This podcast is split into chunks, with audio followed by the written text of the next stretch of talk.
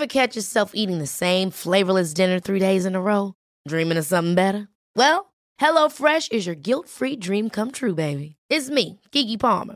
Let's wake up those taste buds with hot, juicy pecan-crusted chicken or garlic butter shrimp scampi. Mm.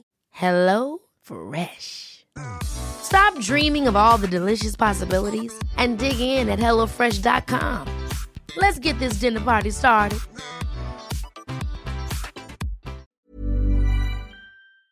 Une création Chiquito Productions.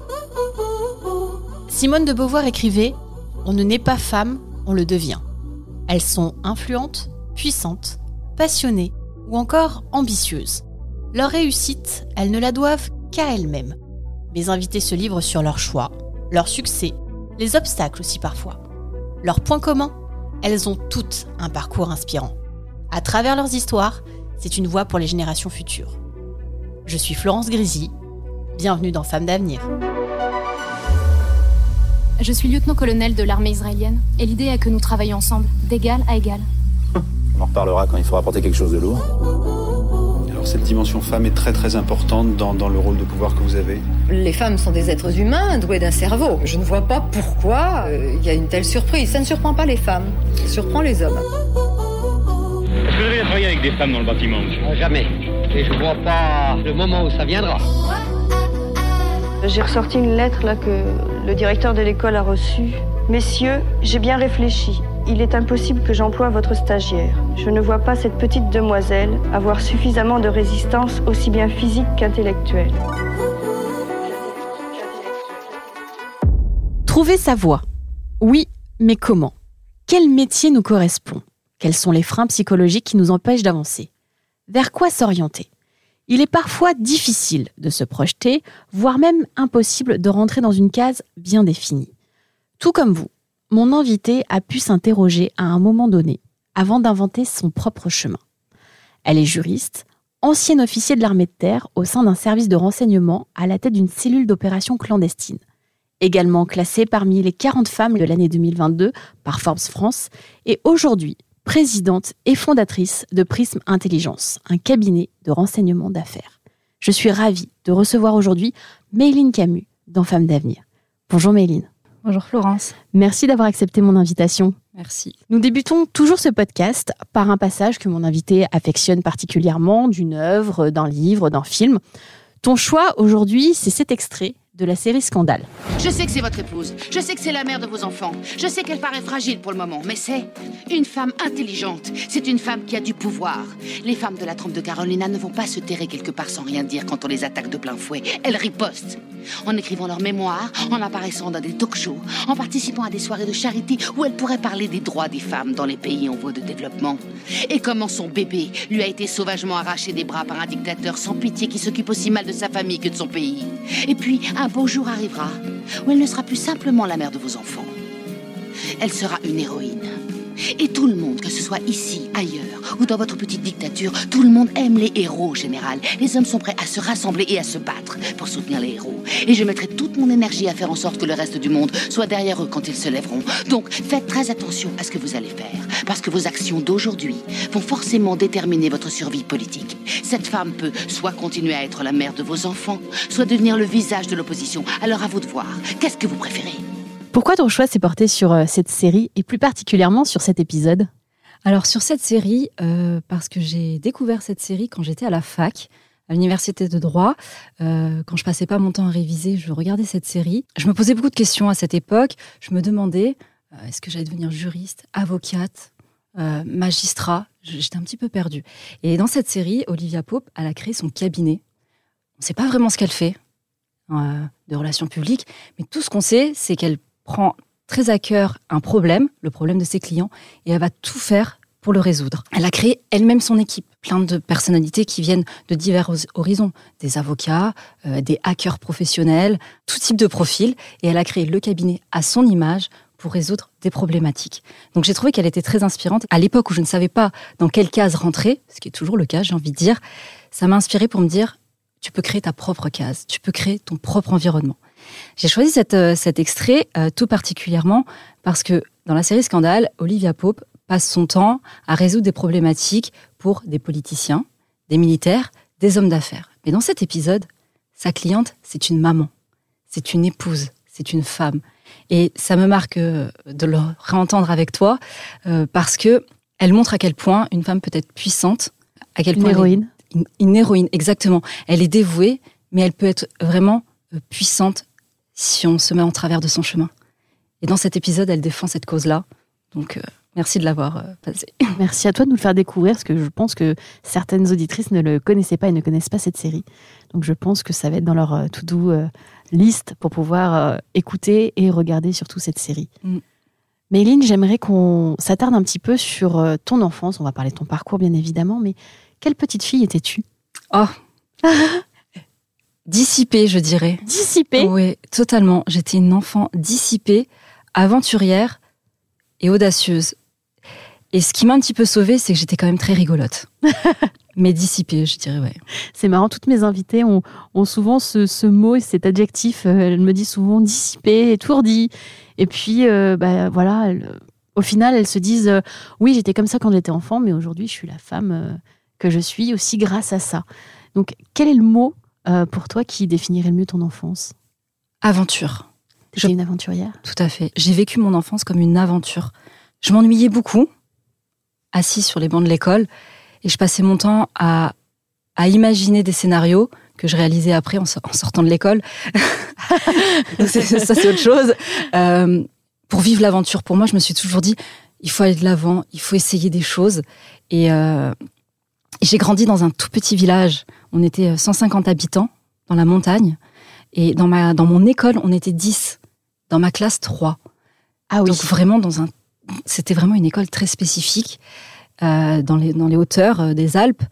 Et, et je passais mon temps à faire des bêtises, des petites bêtises. Mais euh, voilà, l'aventure, c'est vraiment ça. Méline l'aventurière. Ouais. Si tu veux bien, nous allons faire appel euh, au souvenir justement de cette petite Méline. Est-ce que tu reconnais Non, jamais je ne serai faite pour le mariage, ni une fille bien sage, je le sais. Cette vie n'est pas pour moi. J'ai compris que si je veux rester ce que.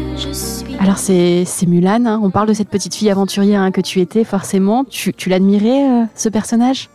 Oui, alors, euh, c'est- marrant. Le jour où j'ai découvert ce dessin animé, j'ai fini à l'hôpital.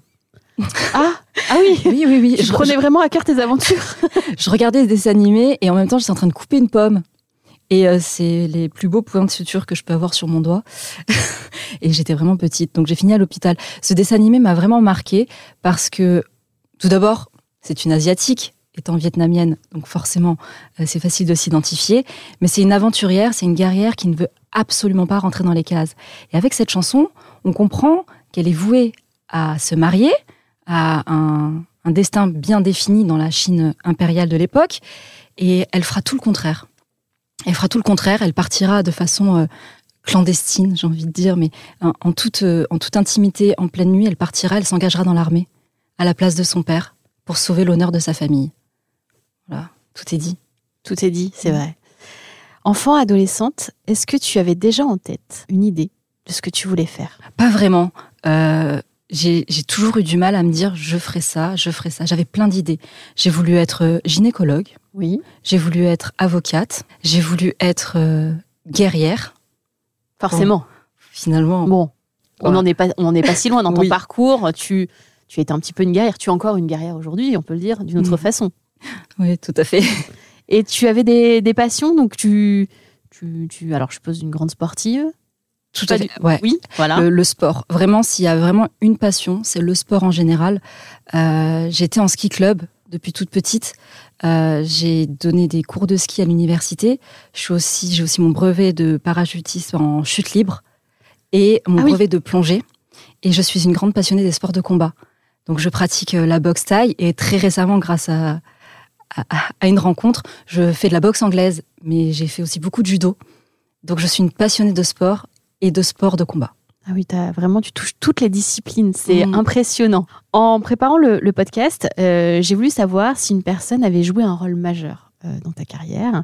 Et tu m'as répondu, ton professeur de droit. Euh, en quoi il a influencé ta carrière? Oui, tout à fait. C'est, hum, il a influencé ma carrière parce qu'il m'a fait confiance. À une époque où, pendant les études, je me cherchais un petit peu, euh, je, j'essayais de comprendre où était ma place euh, dans le monde du travail. Donc j'étais un petit peu rebelle. Euh, j'étudiais, mais pour avoir des bonnes notes. J'étais passionnée par les matières, mais je rentrais pas vraiment dans ce qu'on attendait de moi. Je rentrais pas vraiment dans les codes. Et ces fameuses cases, ce fameux moule. Ce fameux moule. Alors moi, je, cherche encore le moule adapté, euh, mais euh, je le trouve pas. Et lui, il a cru en moi. Il m'a, à la sortie de mes études, j'ai travaillé avec lui. Donc ça a été mon professeur, mais après mes études, j'ai travaillé avec lui. Et quand on est juriste, quand on rentre dans un cabinet, quand on est débutant, quand je dis débutant, c'est sortie d'études, vous êtes voué à faire un petit peu du secrétariat ou à étudier des dossiers de fond dans votre bureau pour vous faire la main. C'est ce qu'on appelle un peu manger son pain noir. Et lui, il l'a vu autrement. Il s'est dit, tu vas venir avec moi et je vais te montrer comment ça fonctionne. Donc dans un premier temps, j'étais observatrice. Je venais avec lui sur les négociations d'affaires et, très vite, on a formé un binôme. Donc, comme à l'armée, on allait sur les rendez-vous, il y avait un briefing, tu feras ça, tu diras ça, s'il dit ça, etc. L'objectif, la mission, c'était euh, de conclure le contrat, de, de, de, mener une très bonne négociation. Et on faisait ça en deux temps, tous les deux. Et il m'a, il m'a beaucoup appris, il m'a beaucoup montré, il m'a fait confiance, il m'a présenté à son portefeuille client, euh, ce qui est vraiment un, un geste une de chance, confiance. Ouais. une chance, une vraie opportunité, et j'en suis euh, très reconnaissante. Alors du coup, tu commences euh, ta carrière dans ce cabinet de juriste avec lui. Comment, euh, quelles sont tes, tes, premières missions? Tu te, tu te dis, c'est ça que je vais faire, je vais être juriste? Vraiment, à ce moment-là, déjà, tu, tu te sentais euh, à l'aise? Je me sentais à l'aise, mais mon objectif, je me disais, je veux être avocate. Mais j'ai toujours eu beaucoup de mal avec le fait d'étudier. Être avocat, c'est faire des études très longues, c'est un concours. Euh, il faut être très, très assidu. Et je, je salue mes, mes copines, mes camarades qui sont devenues avocates, euh, qui ont eu le, le courage de faire des études très longues. Moi, je voulais aller là par la voie rapide. Et donc, je me suis dit, je vais faire juriste, et puis demander l'équivalence euh, avocat après plusieurs années d'exercice en tant que juriste. Je m'étais dit, on peut faire cette passerelle. Là, oui. On peut faire cette passerelle. Je me sentais à l'aise avec la matière. J'aime beaucoup le droit. J'aime vraiment cela.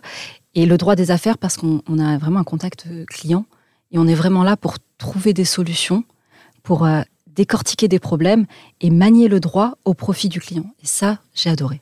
Comme Olivia Pop. Ouais, au final, oui, comme Olivia Pop. Donc, du coup, tu fais tes premières années en tant que juriste et à un moment donné, tu te dis, j'ai envie de faire autre chose et tu veux rejoindre l'armée, plus précisément l'armée de terre. Ouais. À oh. quel moment tu te dis ça? Tu Faut que je te raconte. Bah oui, il faut absolument ah là, non, faut que tu faut me je te raconte. Ah ouais, ouais. Parce que quand même, c'est ah. c'est un autre univers. Tout à fait. Alors je vais euh, euh, dans un premier temps, je me dis ok, je suis juriste, euh, c'est parti. Il y a plus qu'à attendre, il y a plus qu'à pratiquer. Mais en même temps, je m'ennuie. Je me dis ça manque d'action tout ça. Je faisais toujours autant de sport et je me suis dit bah je vais euh, essayer de trouver quelque chose qui me permet de faire autant de sport, de m'engager en étant tout à fait, en étant juriste en même temps. Donc je vais au premier PIMA à Bayonne, les forces spéciales, qui était le centre de recrutement de ma région. Je me présente et je leur dis bonjour, je voudrais être réserviste, être juriste dans la réserve pour le régiment. Je savais que ça existait, je connais beaucoup de monde au premier PIMA, je savais que ce poste existait. Et là on me dit non, c'est terminé. Vous, les candidatures pour être réserviste, faut revenir l'année prochaine. Alors à la base, je me suis engagée, je voulais m'engager comme un plus, donner du temps en tant que réserviste euh, au pays, en étant juriste. Sauf que je suis pas du tout patiente. Il me dit il faut attendre l'année prochaine. Et encore, les places sont limitées. Et là, je lui dis ben alors, euh, on fait comment? On fait comment? Si je, si non, non, je veux vraiment euh, m'engager. Il dit il faut vous engager entièrement. Ah oui. Ah bon? Oui, oui, vous, vous, devez vous engager. Là, il y a de la place et vous serez euh, tout de suite recruté. Et j'étais dans son bureau sans consulter personne. J'ai dit, ben, je signe. C'est comme ça que je me suis engagée. Waouh. Et alors à ce moment-là, tes parents, ils se disent quoi? Parce que c'est quand même euh, un engagement, vraiment. Ouais. Et tu peux te dire, mince, euh, qu'est-ce que je vais leur annoncer? Exactement. Alors à, à ce moment-là, j'étais en, j'étais en, je vivais plus avec mes parents, j'étais en poste. Euh, je me suis surtout dit, qu'est-ce que je vais dire à mon employeur? Oui. Qu'est-ce que je vais dire bah, à mes... J'étais installée, hein, j'ai mes amis, etc. qu'est-ce que je vais leur dire? J'ai pris une décision et j'avais signé. Oui. Attention, Ah, ah on oui. s'engage, hein, c'est un engagement. C'est ça. Puis l'armée, ça, c'est quand même, enfin voilà, c'est une structure, une vraie structure, un vrai cadre, et ça, et ça peut faire peur. Enfin, pour le coup, à Exactement. l'entourage. Et alors non, mes parents n'ont- rien. Ils ont été très surpris, mais extrêmement fiers, puisque mon papa était euh, militaire du rang dans les armées. Donc euh, on est assez familiarisé euh, avec le milieu militaire.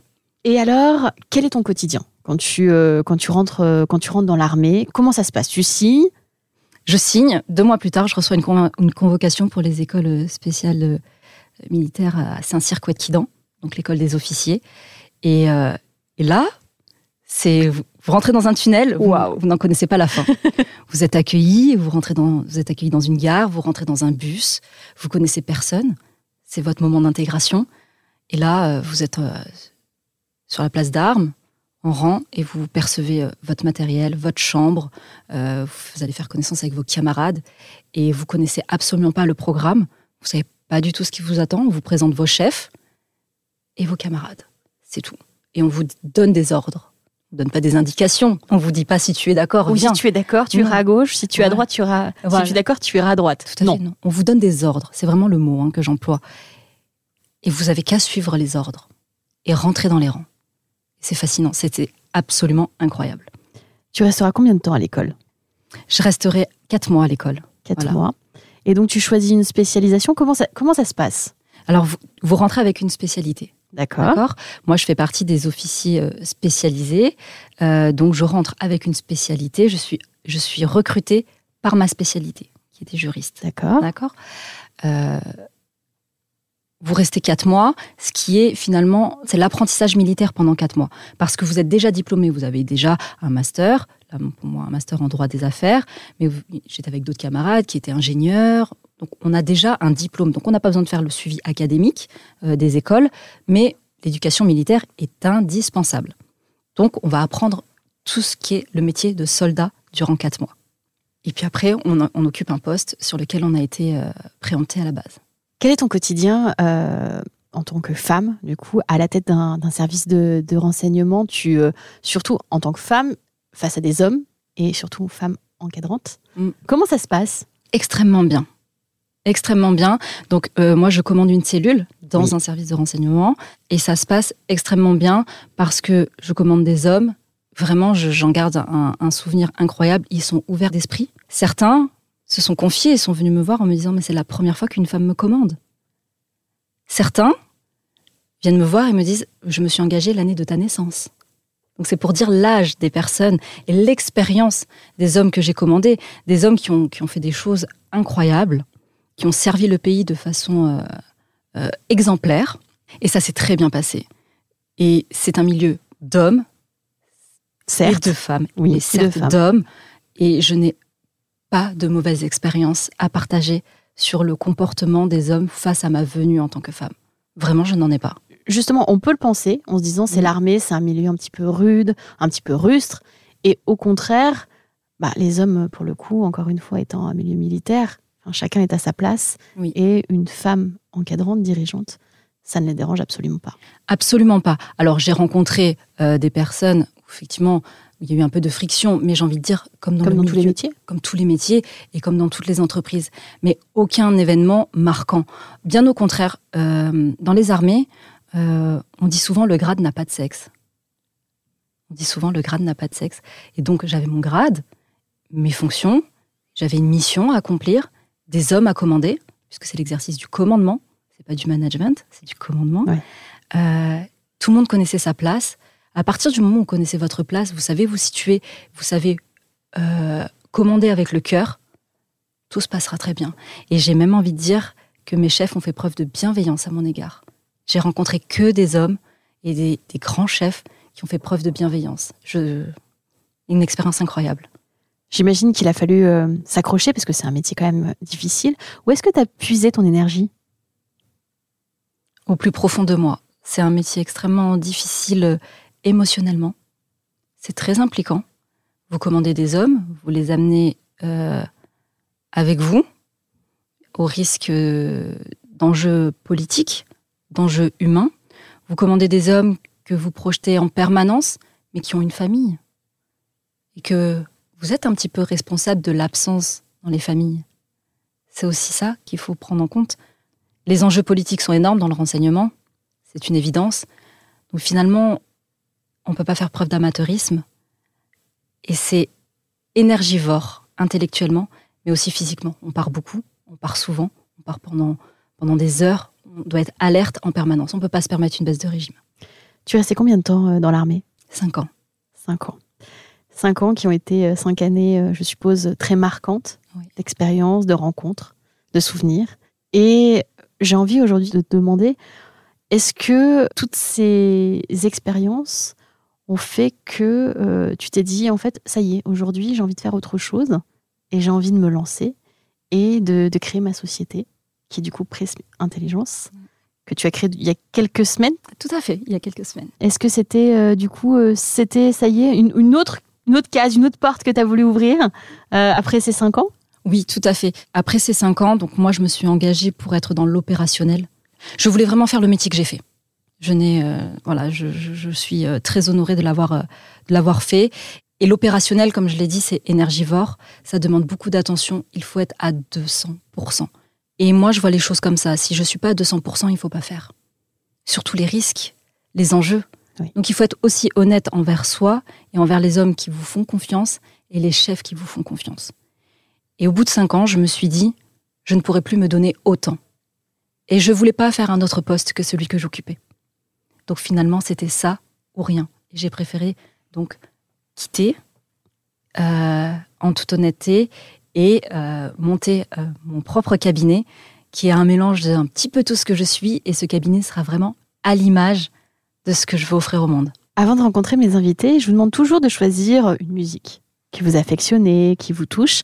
Ton choix aujourd'hui, il s'est porté sur ce titre. Je crois qu'on l'a toute euh, dans nos playlists. Ouais. il s'agit de Girl on Fire d'Alicia Keys. Euh, qu'est-ce qui te fait vibrer dans ce titre? Ça me rappelle un souvenir essentiellement, en dehors des paroles qui sont fortes, oui. on ne reviendra pas dessus. Un souvenir. Tu sais, je te racontais que j'ai signé ce contrat d'engagement dans les armées euh, aux premières PIMA. Et là, je me suis dit, qu'est-ce que j'ai fait? Super, ça va être génial. Et j'ai eu quand même un moment de... Un petit moment de doute. Ouais, je me suis dit, euh, quand même, on sait que tu es audacieuse, mais là, ça va loin. Je me suis installée dans ma voiture, j'ai démarré ma voiture, j'ai allumé la radio et c'est cette chanson qu'il y avait. Voilà pourquoi elle est très importante pour moi. C'est un signe C'est un signe. C'est un signe, voilà. Quel genre de frein ou d'obstacle tu as pu euh, rencontrer au cours de ta carrière? Alors, on peut parler certes de l'armée, mais on peut parler aussi du début de ta carrière en tant que juriste et même encore aujourd'hui en, créant ta société. Mon âge. Ton âge? Ouais, ça a toujours été un petit. Euh, pas un frein pour moi, mais pour les autres au départ. Après, quand on discute, euh, mais beaucoup me disent, mais, mais tu as quel âge? Mais tu as fait tout ça? Tu ne mens pas un petit peu Et, c'est vrai que c'est mon âge. Je suis euh, relativement euh, euh, peut-être jeune, moi je ne trouve pas, mais jeune. J'ai 30 ans. Et souvent, ça peut être un frein. Mais c'est le seul que j'ai pu trouver. Sinon. Alors, on en parlait tout à l'heure. Hein, tu as créé ta société euh, il y a quelques semaines. Est-ce que tu peux me décrire un petit peu ton, travail aujourd'hui au sein de, de, Prism Intelligence? Comment tu accompagnes les entreprises dans leur quotidien? Tout à fait. Alors, Prism Intelligence, c'est un cabinet de renseignement d'affaires. Alors on peut aussi dire que je manipule la matière telle que l'intelligence économique et l'intelligence stratégique. Mais j'aime beaucoup dire renseignement d'affaires, parce que ça parle. Mais que fait ce cabinet du renseignement d'affaires? Mais qu'est-ce que le renseignement d'affaires? C'est aller chercher l'information stratégique, la transformer en renseignement exploitable pour le dirigeant. Je trouve que c'est assez clair. Moi, ce que je, souhaite, c'est être totalement transparente dans mes actions et dans mon activité. Et limiter au maximum l'opacité, euh, les biais d'interprétation. Oui. voilà, ça c'est mon positionnement. Ce que je fais au quotidien, euh, j'accompagne le dirigeant d'entreprise ou le décideur dans l'entreprise, dans son positionnement. Donc moi, je ne fais pas la stratégie à sa place, le dirigeant a sa propre stratégie, mais pour la mettre en application, il a besoin d'informations. Des informations sur les concurrents, d'informations sur la zone géographique dans laquelle il veut s'implanter. Il a une stratégie, il se demande si elle est plutôt bonne, mauvaise. Il a besoin d'éléments portés à sa connaissance pour pouvoir se positionner. C'est tout un métier d'aller chercher les bonnes informations au bon endroit, de les interpréter sans biais d'interprétation, ça c'est très important, de les remettre dans leur contexte et d'en faire un renseignement exploitable, du nectar pour le dirigeant. Ça lui fait gagner du temps et une hauteur de vue. Voilà ce que je fais au quotidien. Méline, à quel moment on se dit c'est la bonne voie, je me trompe pas Jamais. Jamais. Jamais tu te dis. euh, non, sincèrement, je pense qu'il faut toujours se remettre en question. Alors peut-être que je le fais un peu trop souvent. Je suis jamais. euh, T'es jamais satisfaite? Je suis jamais satisfaite et je reste jamais sur mes acquis. C'est surtout ça. Je trouve que rien n'est acquis dans la vie. Je suis sur la bonne voie, oui, peut-être à l'instant T. Mais demain, qui sait, je vais me lever, je vais encore avoir une petite lubie. Et t'auras une nouvelle voie, une nouvelle porte, une nouvelle case. Exactement, je pense que rien n'est acquis, il faut toujours se remettre en question. Euh, oui, on est en phase avec ce qu'on fait. Là, je pense que quand- pour dire qu'on a trouvé sa voie, c'est être en phase avec ce qu'on fait. Dans ce moment-là, il se peut que dans trois mois, ça sera autre chose. Et où il se peut que dans dix ans, on sera toujours dedans parce qu'on a trouvé sa place. Mais ça prend du temps et il faut toujours un petit peu se poser des questions. Beaucoup de femmes euh, ont du mal euh, à se dire ambitieuses. Est-ce que c'est ton cas? Je pense. Ambitieuse, oui, audacieuse, vraiment. Euh, quand on me dit Ah, c'est compliqué, ben, je vais foncer. Quand on va me dire Ah, t'es sûr, c'est pas. Eh ben, je vais y aller. Après, le résultat, c'est une chose, mais tester, vivre, c'est important. Que réponds-tu aux personnes qui pensent que certains métiers, certains sports, justement, ou disciplines ne sont pas réservés pour les femmes Je leur dirais de venir monter la corde sans les, sans les jambes avec moi, et on verra, et de venir porter euh, mon sac euh, avec moi. Euh, je leur dirais également de venir sauter en parachute avec moi, de venir faire du freeride avec moi dans les montagnes. Je leur dirais de venir plonger avec moi. Et puis après, on en reparlera. Franchement, tout est possible. Il y a- c'est pas une question de sexe, c'est une question de, de volonté, d'entraînement, de persévérance. Y a-t-il une ou plusieurs causes euh, qui te touchent particulièrement et pour lesquelles tu t'investis ou tu souhaiterais t'investir? L'éducation. L'éducation en général. Donc tu vois, je vais pas te dire euh, il faut faire des études, il faut aller à l'école. Non, ça c'est l'instruction. C'est autre chose. Ils s'instruisent pour, pour vaincre. C'est la devise de, des écoles euh, militaires de Saint-Cyr-Couette-Quidan. Je parle de l'éducation en général. S'ouvrir au monde, s'ouvrir à des milieux qui ne sont pas les nôtres. On a tous grandi dans un écosystème qui est le nôtre, mais il y en a plein. Donc il faut s'ouvrir, s'éduquer à l'autre, s'éduquer à ses environnements pour prendre de la hauteur de vue, avoir vraiment euh, cette analyse critique sur, euh, sur le monde. L'éducation, c'est très très important. Tu fais partie des 40 femmes de l'année 2022 euh, dans le classement Forbes France. C'est une belle mise en lumière qui est méritée, je trouve. Si tu devais donner un conseil aux femmes qui nous écoutent aujourd'hui, lequel serait-il? Persévérer. Persévérer, je pense qu'il faut vraiment pas baisser les bras. J'irais même, quand on vous sort par la porte, revenez par la fenêtre. C'est ce qu'il faut faire, faut persévérer. S'il n'y a pas de fenêtre, creusez votre propre tunnel. Mais n'abandonnez pas. Passer par le toit, sinon. Exactement. Il y a toujours une solution. Je dis pas qu'elle sera facile, mais il faut s'accrocher, il faut persévérer. Méline, nous arrivons euh, déjà à la fin du podcast. Et je pose la même question à toutes mes invitées. Si tu pouvais parler à la petite fille que tu étais, que lui dirais-tu? Je dirais, crée-toi des souvenirs et le travail paye toujours. Merci Méline. Merci.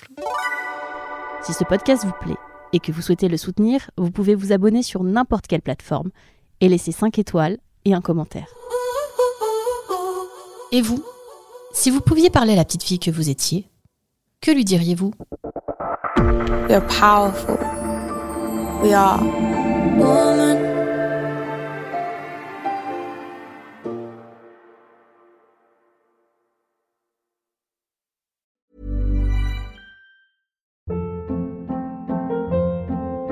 Hold up. What was that? Boring. No flavor. That was as bad as those leftovers you ate all week. Kiki Palmer here, and it's time to say hello to something fresh and guilt-free. Hello Fresh. Jazz up dinner with pecan-crusted chicken or garlic butter shrimp scampi. Now that's music to my mouth. Hello Fresh. Let's get this dinner party started. Discover all the delicious possibilities at hellofresh.com.